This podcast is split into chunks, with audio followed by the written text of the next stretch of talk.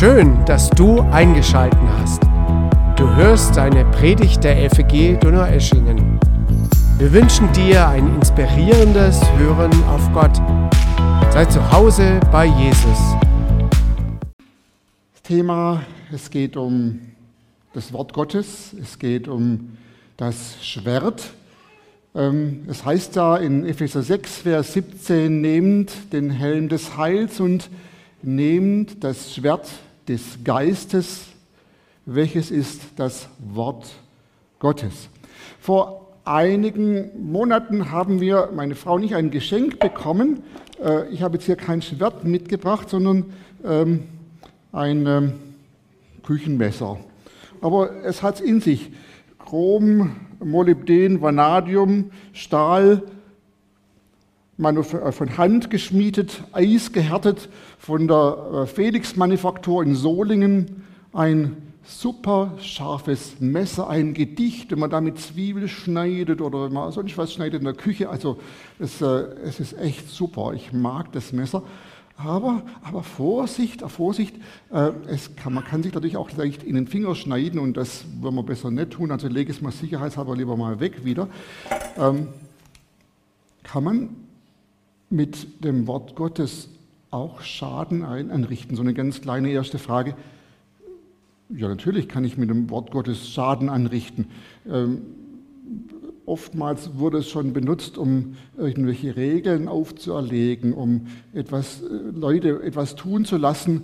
Und äh, das kann natürlich auch irgendwann mal zu äh, sagen, ich habe keine Lust mehr, ich schaffe das nicht, führen oder im schlimmsten Fall Burnout. Dass es vielleicht auch ganz subtil wirkt irgendwie und ich, das ist der Anspruch so riesig und ich bin so klein, ich, das ist irgendwie nicht machbar. Ich komme an meine Grenzen. Das ist nicht das Thema heute.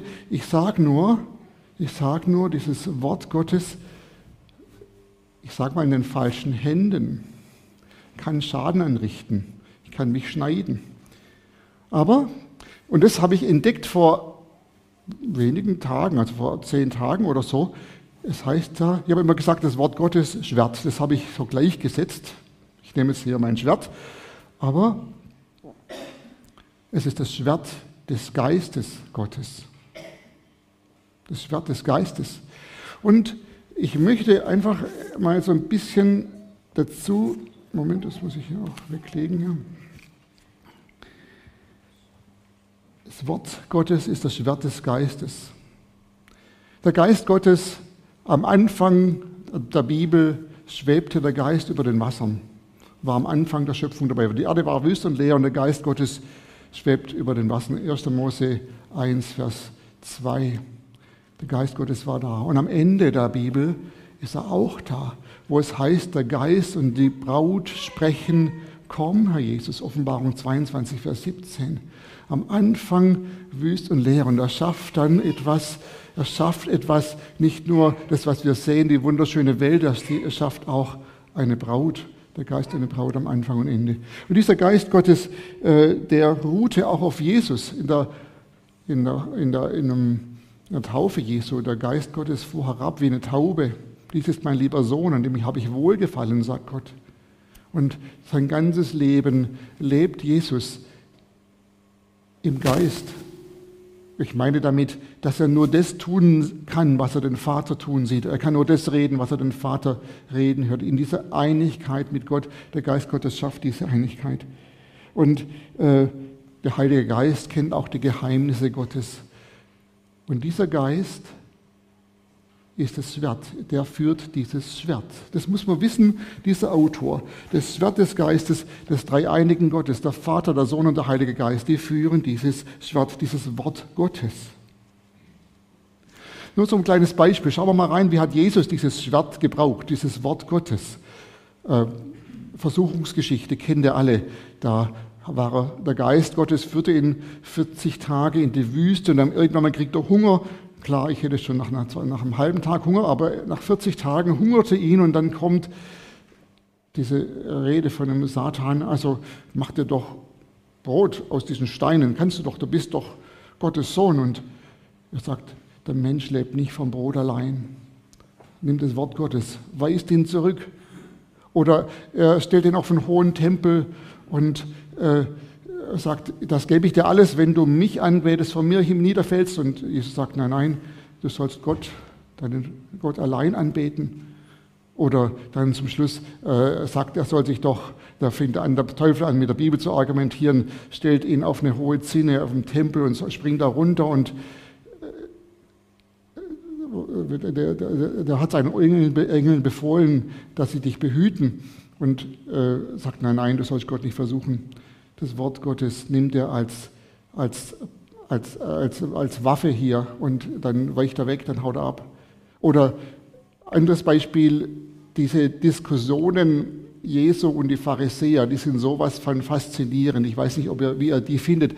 Ähm, die Pharisäer versuchen, ihn irgendwie in die Irre zu führen, in, die, in, eine, in eine Zwickmühle zu führen und dann zwei, dreimal geht es hin und her und Jesus gesiegt.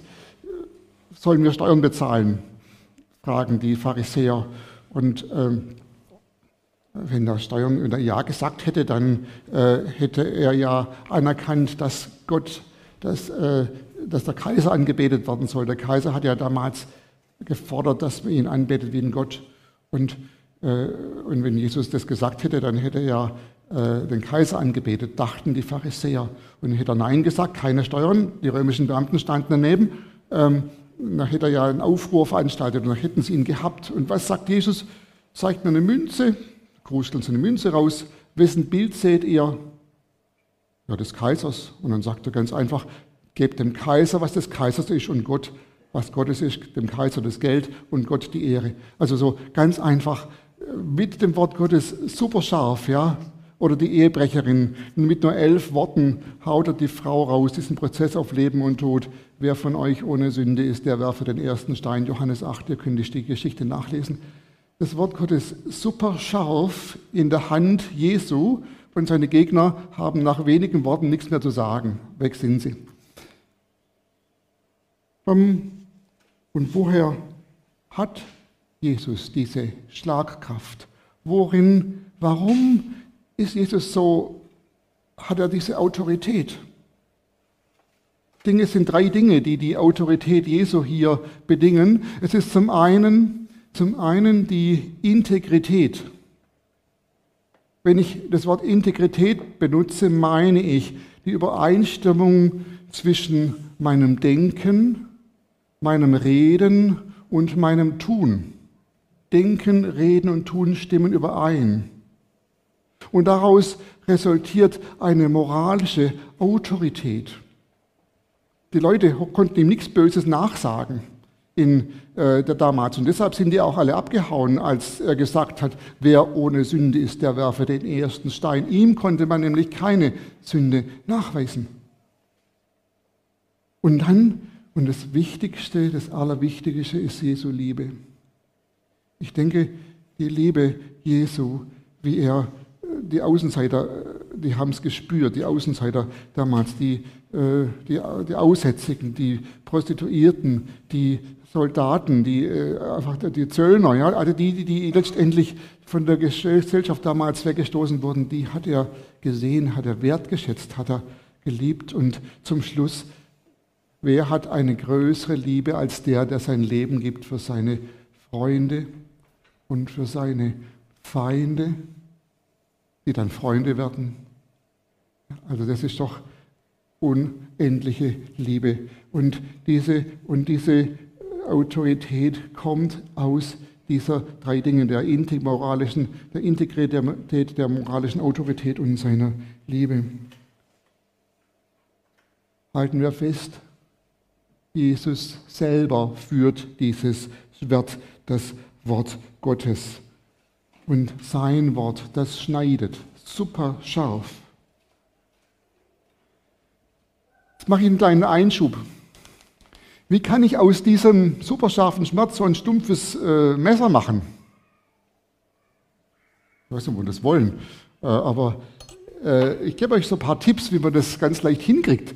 Äh, ich kann zum Beispiel sagen, dass ich die Bibel nur wenig lese oder oberflächlich lese, weil ich sie ja schon kenne. Ist ja alles alt, ist ja bekannt, ist ja nichts Neues drin.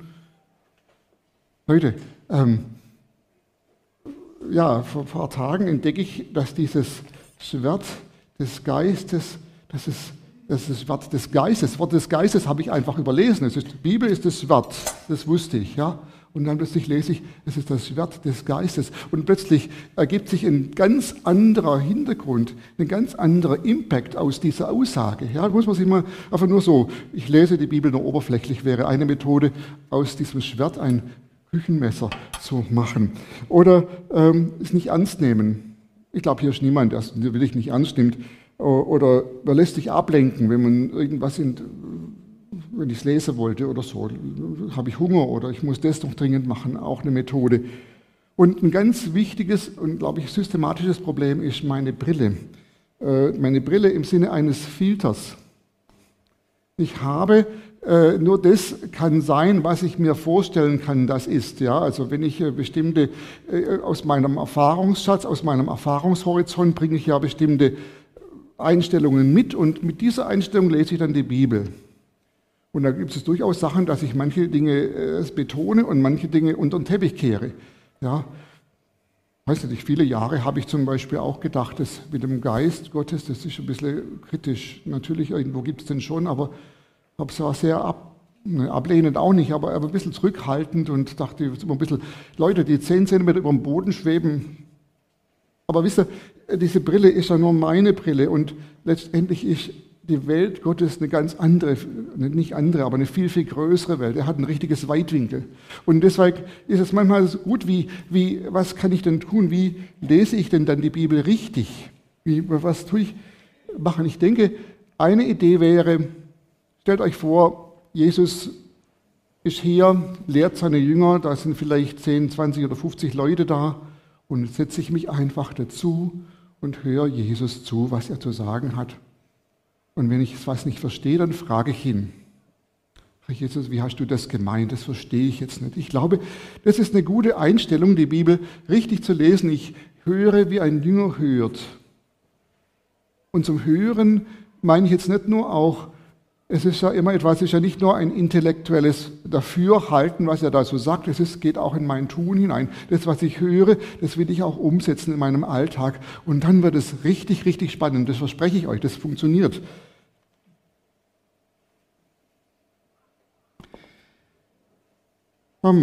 Jetzt möchte ich einmal, wo bin ich denn hier? Das Schwert des Geistes, haben wir gesagt. Das Wort des Geistes, das führt Jesus selber. Und Jesus sendet uns seinen Geist, sein Geist lebt in uns. Ähm, das wissen wir, sein Geist lebt in uns, dadurch, dass wir Jesus Herr nennen und er schickt uns seinen Geist, das ist dann auch auf uns. Und was heißt denn nun konkret, nehmt das Schwert des Geistes? Wenn Jesus das Schwert führt, was ist dann unser Part in diesem Nehmen? Ich denke, zum einen ist es erstmal Danke sagen. Wenn ich Danke sage, dann erkenne ich an, dass ein anderer mir etwas Gutes tut. Dann bin ich auch in gewisser Weise abhängig von ihm. Nicht immer. Manchmal ist es eine Gefälligkeit, hätte ich auch selber tun können. Aber manchmal ist es auch wirklich etwas, was ich selber nicht hätte tun können. Zum Beispiel mein Auto reparieren. Das, ich bin kein Kfz-Mechaniker. Ich könnte das jetzt nicht so dann ist es wirklich wichtig für mich. Durch das Danken erkenne ich an, dass Jesus dieses Wort Gottes selber führt.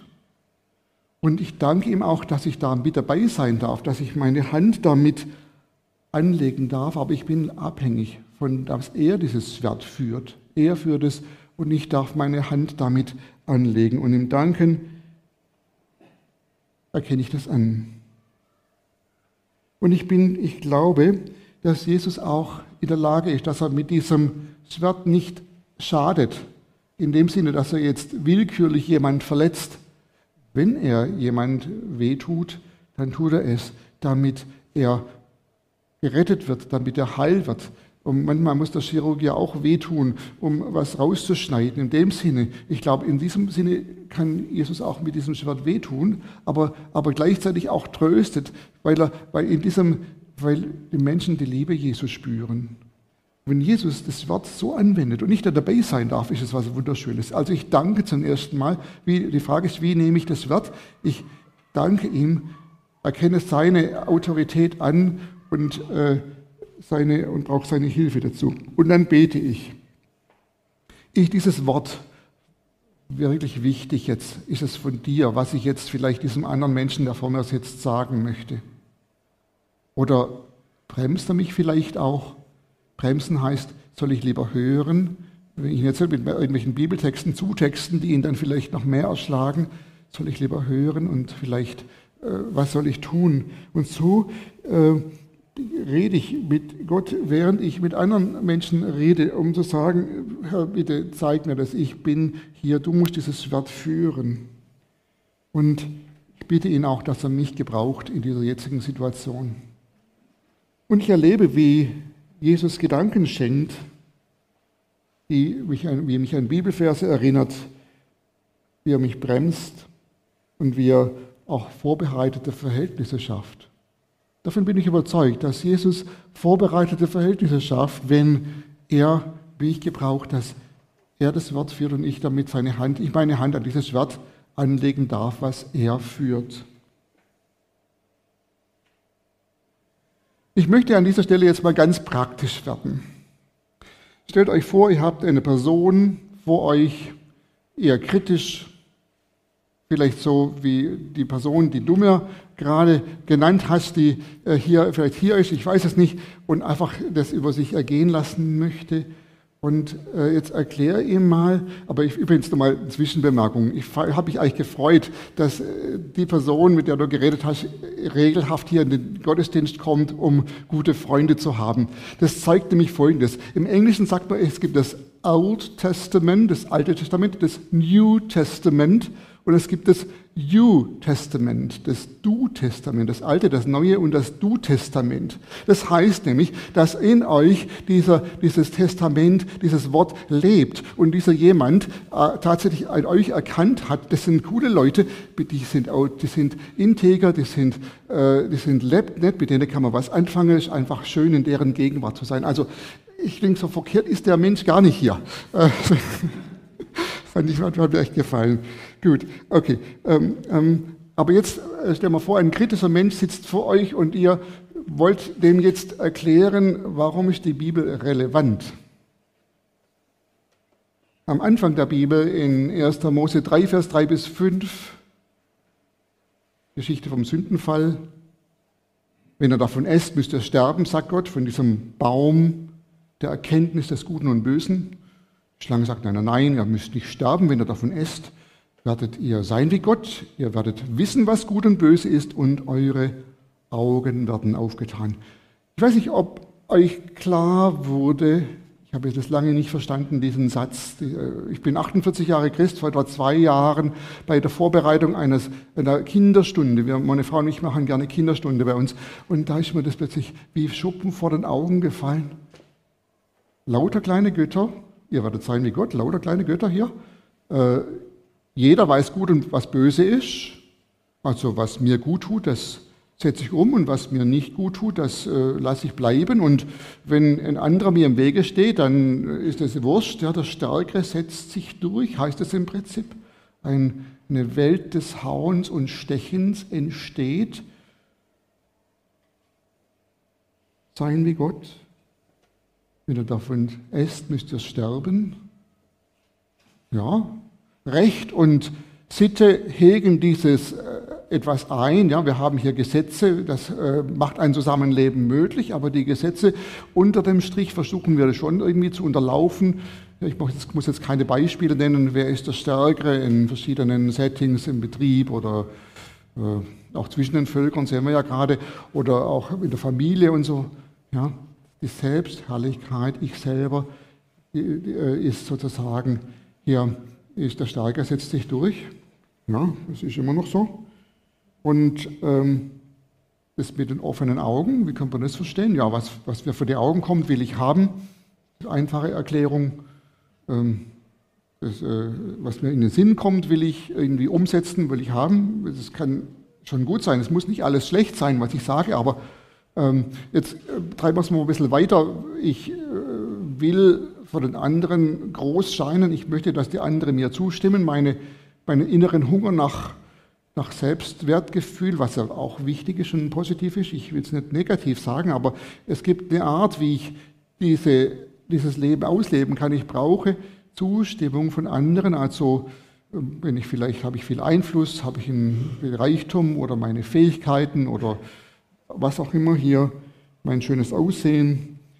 Und das soll dazu bringen, dass andere mich ansehen und bewundern. Nennen wir das die Welt der Ich-Bezogenheit. Durch das Essen von, diesem, von dieser Frucht haben wir eine Welt des Hauens und Stechens. Stärker setzt sich durch und eine Welt der Ich-Bezogenheit. Ich möchte jetzt hier nicht falsch verstanden werden. Ich habe jetzt nichts gesagt gegen Schönheit. Wenn ich mich schön mache, ist das was sehr Positives. Schönheit hat etwas zu tun, was mir gut tut als Mensch. Ja, das will ich nicht negativ sagen, aber es kann eben negativ verwendet werden. Und ich möchte auch nichts gegen Wertschätzung sagen. Wertschätzung ist auch ganz wichtig. Aber es hat einen anderen Ursprung, eine andere. Aber ich komme dann nachher noch mal ein bisschen drauf. Wertschätzung und Schönheit sind wichtig für das Wohlbefinden. Also fassen wir zusammen. Am Anfang der Bibel haben wir eine knallharte Beschreibung der Ist-Situation unserer zwischenmenschlichen Beziehungen, des Umgangs seit Menschengedenken übrigens. Es war noch nie anders. Eine Welt des Hauens und Stechens, eine Welt der Ich-Bezogenheit, eine glasklare Diagnostik, eine messerscharfe Analytik ist die Bibel relevant? Es gibt kein anderes Buch, wo sowas in vier Versen so knallhart gesagt wird. Ja, also es ist richtig gut. Und hilft uns das weiter? Nächste Frage, diese Analytik. Nicht unbedingt. Aber diese Sätze, diese Verse haben auch einen seelsorgerlichen Aspekt. Ich will den Seelsorger, äh, wenn ein Kind wenn ein Kind auf die Welt kommt, stellt euch vor, ein paar Tage alt, schreit, hat Hunger und wird dann ein bisschen größer, dann drei Fragen hat dieses Kind, die es mit auf die Welt bringt. Wer liebt mich? Wo bin ich sicher? Und wenn es dann mal zwei Jahre, drei Jahre alt wird, unser Junge, unser Peter damals, jetzt ist er 24, damals war er vier, Papa, mache ich das richtig? Mache ich das gut? Mama, mache ich das gut? Die Wertschätzung. Die drei Fragen. Wer liebt mich? Wo bin ich sicher? Und die Frage nach der Wertschätzung. Alle diese drei Grundfragen des Menschen werden negativ beschieden von dieser Ist-Situation in der Welt des Hauens und Stechens und in der Welt der Ich-Bezogenheit. Ja, und dann, dann passieren komische Dinge dann passieren komische Dinge. Das, äh, ja, vielleicht sucht sich dann die, äh, dieser Mensch irgendwelche Gruppen, wo er, diese, wo er das bekommt, die vielleicht negativ sind. So freue ich mich nochmal über diesen Menschen, der hier eine Gruppe in der FEG Donau-Eschingen gefunden hat, wo er Wertschätzung erfährt und ein positives Feedback erfährt. Das ist das echte New-Testament, das ihr hier lebt. So richtig toll. Ich sage nur eins, diese Welt, diese Ist-Welt macht nicht satt, beantwortet diese Fragen nicht positiv. Und jetzt, setze ich noch eins drauf, jetzt schaue ich an mich selber. Und auch ich selber merke in mir, in meinen Genen, dass diese Ich-Bezogenheit durchaus auch in mir steckt. Ja? Und dass ich auch durchaus äh, ganz subtil vielleicht einfach auch dieses, äh, ich muss ja meinen Stempel da in dieser Situation aufdrücken. Ja? Und wenn das in der Gemeinde passiert, dann kann eine Gemeinde auch mal auseinanderbrechen. Ja, da gehen Leute dann im Streit weg oder, oder auch im Betrieb ist es viel leichter, wenn ich mich zurücknehme und sage, wenn der andere recht hat, ist es gut. Ja, wir machen das dann, wir finden eine Lösung. Das Wichtige ist, dass es das Ziel dieser Firma oder ich bin im Gesundheitsdienst tätig, dass es einfach dem Patienten gut geht hier. Viel wichtiger, als dass ich jetzt meine, meine auch wenn ich äh, wenn ich vielleicht nicht recht habe oder wenn ich denke, was auch immer, muss nicht immer alles nach meinem Gusto gehen. Und so habe ich dieses äh, Paulus in Römer 7, 7, Vers 23 und 24, da beschreibt er das als das Fleischliche. Ich tue nicht, was ich will, sondern das, was ich nicht will, tue ich, ja. Oder er äh, mit, dem, mit dem Geist, mit dem eigentlich, ich will ganz anders, als was, was passiert. Und dann sagt er, ich elender Mensch, wer wird mich erlösen aus diesem, aus diesem Teufelskreis, dass ich nicht das tue. Und dann, ach, Dank sei Gott, der mir dieses neue Leben gibt, diesen neuen Geist gibt in Römer 8. Ihr könnt selber nachlesen, ich werde jetzt nicht darüber reden. Ich wollte nur sagen, diese Grundhaltung im Sündenfall, was da beschrieben wird, ist auch in uns noch da. Und es ist einfach wichtig, dass wir das uns wissen, klar machen und in der Gegenwart Jesu auch mit ihm reden, uns unter sein Wort stellen, unter in Gedanken als Jünger zu seinen Füßen setzen. Das ist, glaube ich, ein ganz gutes Bild. Okay, am Anfang der Bibel hatten wir eine glasklare Beschreibung der Ist-Situation und was ist am Ende der Bibel? Ich springe jetzt zur Offenbarung 22, Vers 17, wo es heißt, der Geist und die Braut sprechen, komm, Herr Jesus. Da ist eine Ehe beschrieben, eine Ehe, wie meine Hochzeit, die Ehe kommt ja noch, die ist ja vor der Ehe, die Hochzeit beschrieben, der Geist und die Braut der einen Seite und der Bräutigam. Ja, die Braut, wer ist das? Das sind wir, Leute. Wir, die wir hier sitzen, wir bereiten uns vor auf diese Hochzeit. Und wer bereitet uns vor? Es ist der Geist, der Geist, der hier, der Schöpfergeist, der diese Erde gestaltet hat. Er schwebte damals über den Wassern und er schwebt jetzt auch über dieser Gemeinde, um uns vorzubereiten, uns vorzubereiten für diese Hochzeit. Was ist das für eine Berufung? Was für eine tolle Aussicht, ja. Und jetzt, ähm, was für ein Bild. Das Sehnen nach Vereinigung in der Hochzeit. Stellt euch mal eine Hochzeit in ein Paar vor, die jetzt, wer, wer wird nächsten Freitag eine Hochzeit gefeiert, habe ich gerade gehört. Das Sehnen nach Vereinigung. Da ist Augenhöhe, Mann und Frau. Augenhöhe, Jesus und seine Braut auf Augenhöhe die sind eines Sinnes. Leute, das, das ist gut, wenn wir uns jetzt echt vorbereiten auf dieses eine Sinneswerden mit Jesus, weil ihn werden wir heiraten und äh, jetzt, das jetzt mal üben, das ist sozusagen jetzt dran im Augenblick für uns. Und die Braut erkennt ihren Bräutigam und umgekehrt. Tolles Bild, was am Ende der Bibel steht. Ja. Und jetzt, äh, ein paar Verse aus dem hohepriesterlichen Gebet in Johannes 17 lese ich euch mal vor. Ähm, kurz bevor Jesus ans Kreuz geht, äh, lässt er seinen Jüngern, äh, sagt er ihnen was, das Wichtigste so, Johannes 14 bis 17, manche sagen Johannes 13 bis 17, die Fußwaschung gehört auch noch dazu, zu diesem hohepriesterlichen Gebet. Wichtiges kurz bevor er geht. Das ist das ewige Leben, Johannes 17, Vers 3. Das ist das ewige Leben, dich, den einen wahren Gott, zu erkennen und Jesus Christus, den du gesandt hast, das Erkennen. Und Erkennen ist ja nicht intellektuell gemeint, sondern ganzheitlich. 1. Mose 4, Vers 1, da heißt es, Adam erkannte seine Frau Eva und sie ward schwanger. Das Erkennen, das ist existenziell einswerden gemeint, ja, im wahrsten Sinne. Oder Johannes 17, und das möchte, äh, Jesus bittet, dass wir, die Gemeinde, seine Jünger, erkennen, wie Gott ist. Und Jesus Christus, den du gesandt hast. Dann Johannes 17, Vers 6, ich habe den Menschen gezeigt, wer du bist. Da geht es einfach um diese, wie kann ich jemand heiraten, wenn ich nicht weiß, wer er ist, ja?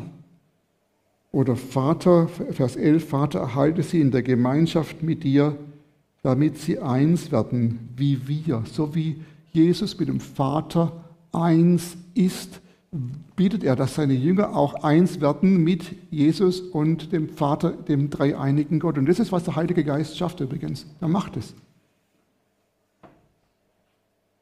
Gehen wir zurück zu unseren drei Grundfragen. Wer liebt mich? Wo bin ich sicher? Meine Bedeutung. Glaubt ihr, dass in dieser Hochzeit, in dieser Ehe mit Jesus diese drei Grundfragen positiv beantwortet werden? Aber klar, Liebe ist selbstverständlich. Sicherheit ist auch in seiner Gegenwart. Und die Bedeutung, Also wenn, wenn die Frau keine Bedeutung hat, äh, dann, dann, ist die Hochzeit auch umsonst. Also, also versteht ihr, diese drei Grundfragen werden auf das Maximale positiv beantwortet in diesem Ende der Bibel. Ja, schön, dass ihr das auch erleben dürft. Und wenn nicht, dann bittet darum. Das kriegt ihr auch. Das ist das Geschenk, das ist verheißen. Ja, das hat uns Jesus verheißen. Okay, jetzt haben wir den Anfang der Bibel, wir haben das Ende der Bibel, das ist Wort des Gottes, dieses Schwert. Und in der Mitte, was ist dazwischen? Ja, es ist die Geschichte, wie Gott seine Menschen wiederbekommt, die im Anfang da weggelaufen sind und dann wieder zu ihm zurückkommen. Die Geschichte von, ich will es mal in Begriffen benennen, von der Selbstherrlichkeit zur Hingabe. Und das ist die Spannung zwischen Selbstherrlichkeit und Hingabe, die die ganze Bibel durchzieht. Macht mal ein Experiment. Ihr nehmt irgendeine Bibel, ich habe jetzt gerade keine da, aber schlagt sie auf, lest einen Vers und versucht mal diesen Vers einzuordnen. Geht es hier um Selbstherrlichkeit oder geht es hier um Hingabe? Ich weiß nicht, ob es mit jedem Vers geht, aber es geht mit ganz, ganz vielen Versen. Ihr könnt wirklich in diese Richtung, in diese Richtung einordnen, von der Selbstherrlichkeit zur Hingabe. Und das ist das Spannungsfeld der Bibel, wie so ein Plus- und Minuspol, ein elektrisches Feld. Ich weiß nicht, wer von euch ein bisschen Physik mag. Oder, und, und dann, dann äh, von der Selbstherrlichkeit hin zur Hingabe. Das ist unser Weg. Und was ist denn jetzt unsere Aufgabe in diesem Spannungsfeld? Ich habe es eben schon genannt. Ich zum einen möchte ich mich vorbereiten auf diese Hochzeit hin mit Jesus. Ich möchte die Liebe Gottes jetzt erleben. Jesus hat mir vergeben. Er hat mich aufgenommen in sein Volk. Ich bin sein Kind. Er hat mir seinen Geist gegeben, ein Geist der Sohnschaft, der Tochterschaft, der Kindschaft. Und ich darf zu, Jesus, zu Gott einfach reinsteigen und sagen, hallo, hier bin ich. Was für ein Vorrecht. Und das mache ich auch ganz häufig, jeden Tag. Immer, eigentlich immer wieder, zwischendurch auch im, Beruf oder wenn ich da bin, wenn ich, wenn ich im Garten was mache. Einfach diese, diese Hinschaft leben. Danke, dass du da bist. Danke, dass du mir nahe bist, dass du mir so oft hilfst. Und so rede ich mit Jesus. Eine zweite Aufgabe in diesem Spannungsfeld, ich will das weitergeben, was ich auch selber empfangen habe. Ich will vor allem die Liebe des Vaters und des Sohnes weitergeben.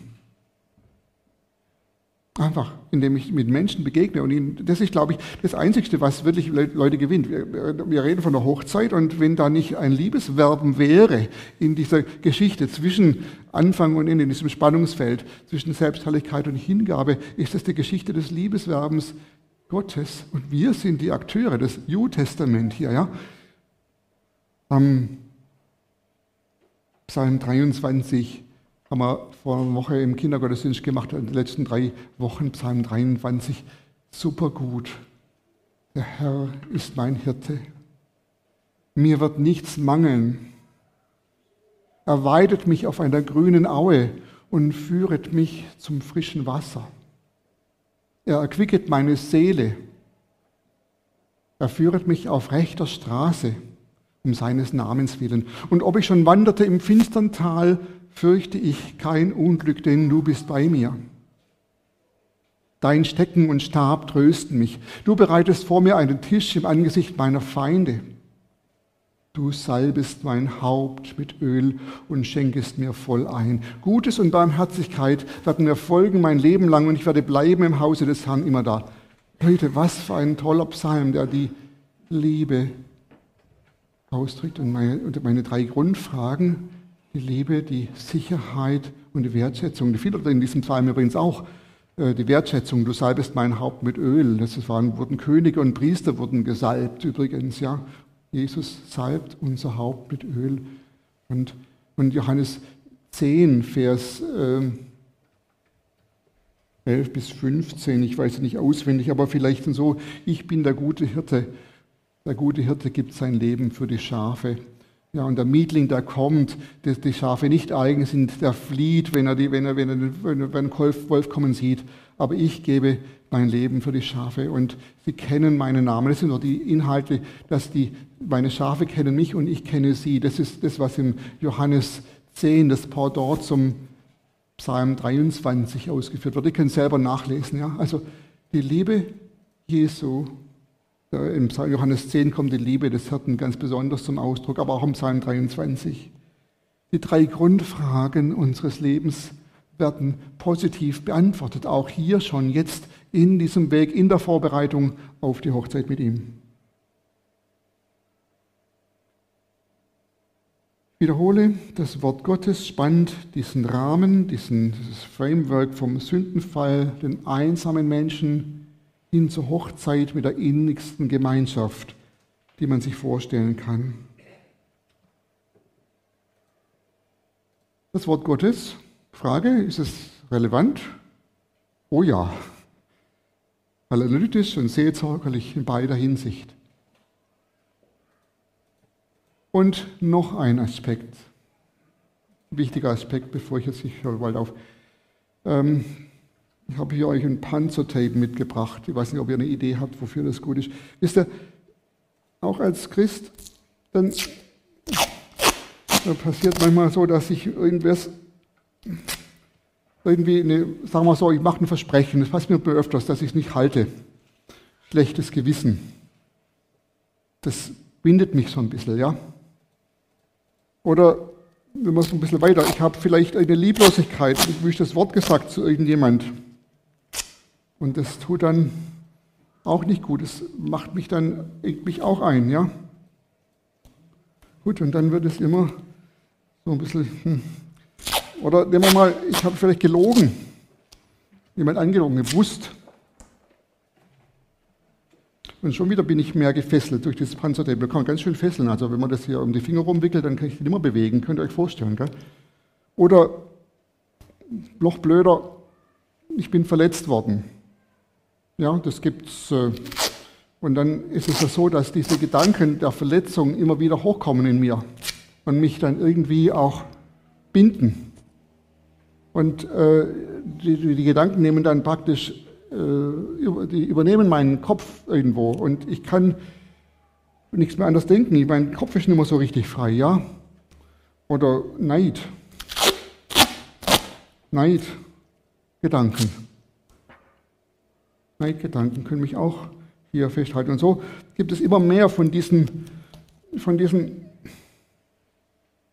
von diesen Dingen, die mich festhalten. Und eigentlich geht da um diese Vorbereitung auf die Hochzeit, haben wir gesagt. Und ich bin irgendwie gefangen. Ich bin blöde Situation. Ich fühle mich auch nicht gut.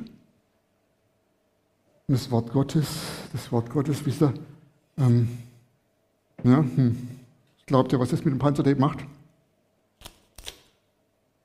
Ja. Neidgedanke zum Beispiel.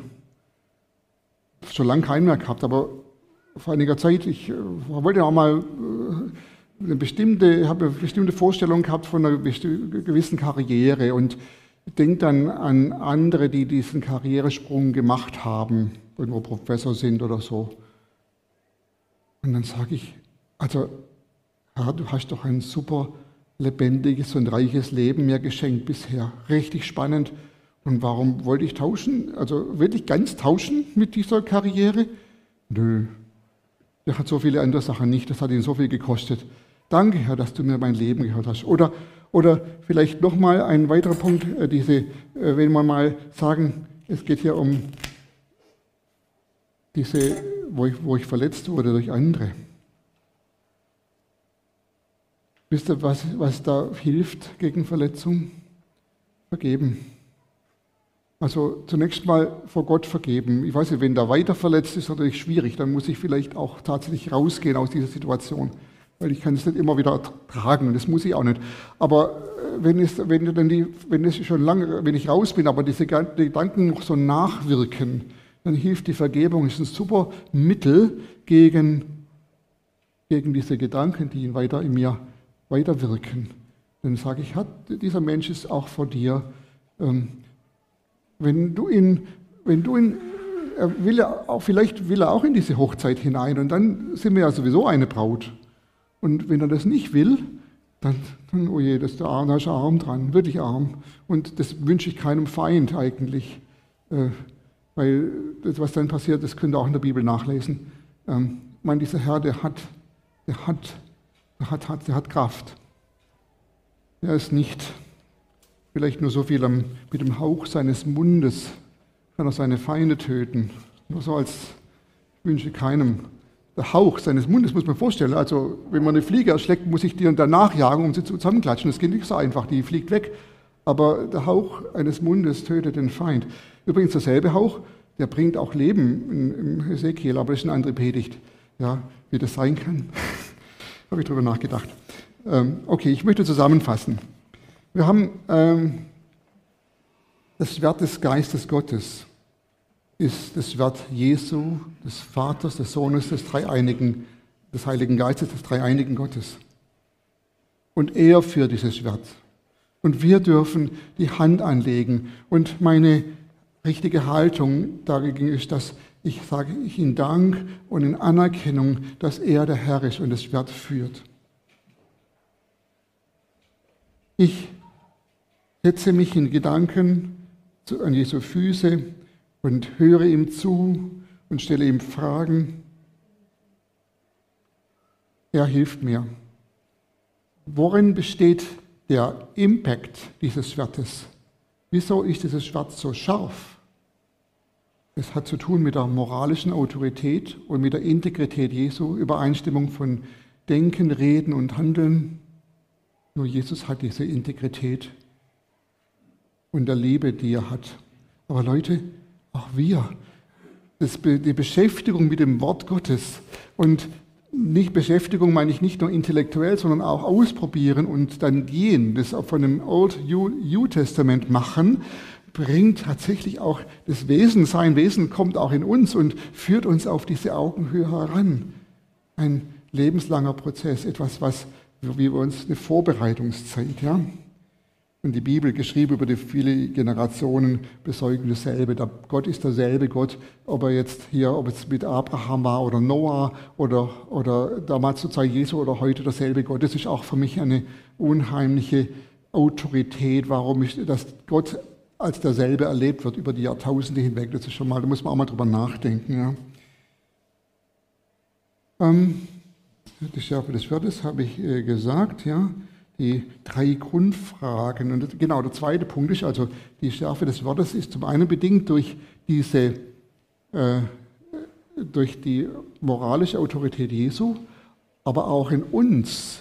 Wir haben diese Grundfragen, die jeder Mensch mitbringt egal wo er auf dieser Welt geboren wird und in welcher sozialen Schicht er lebt.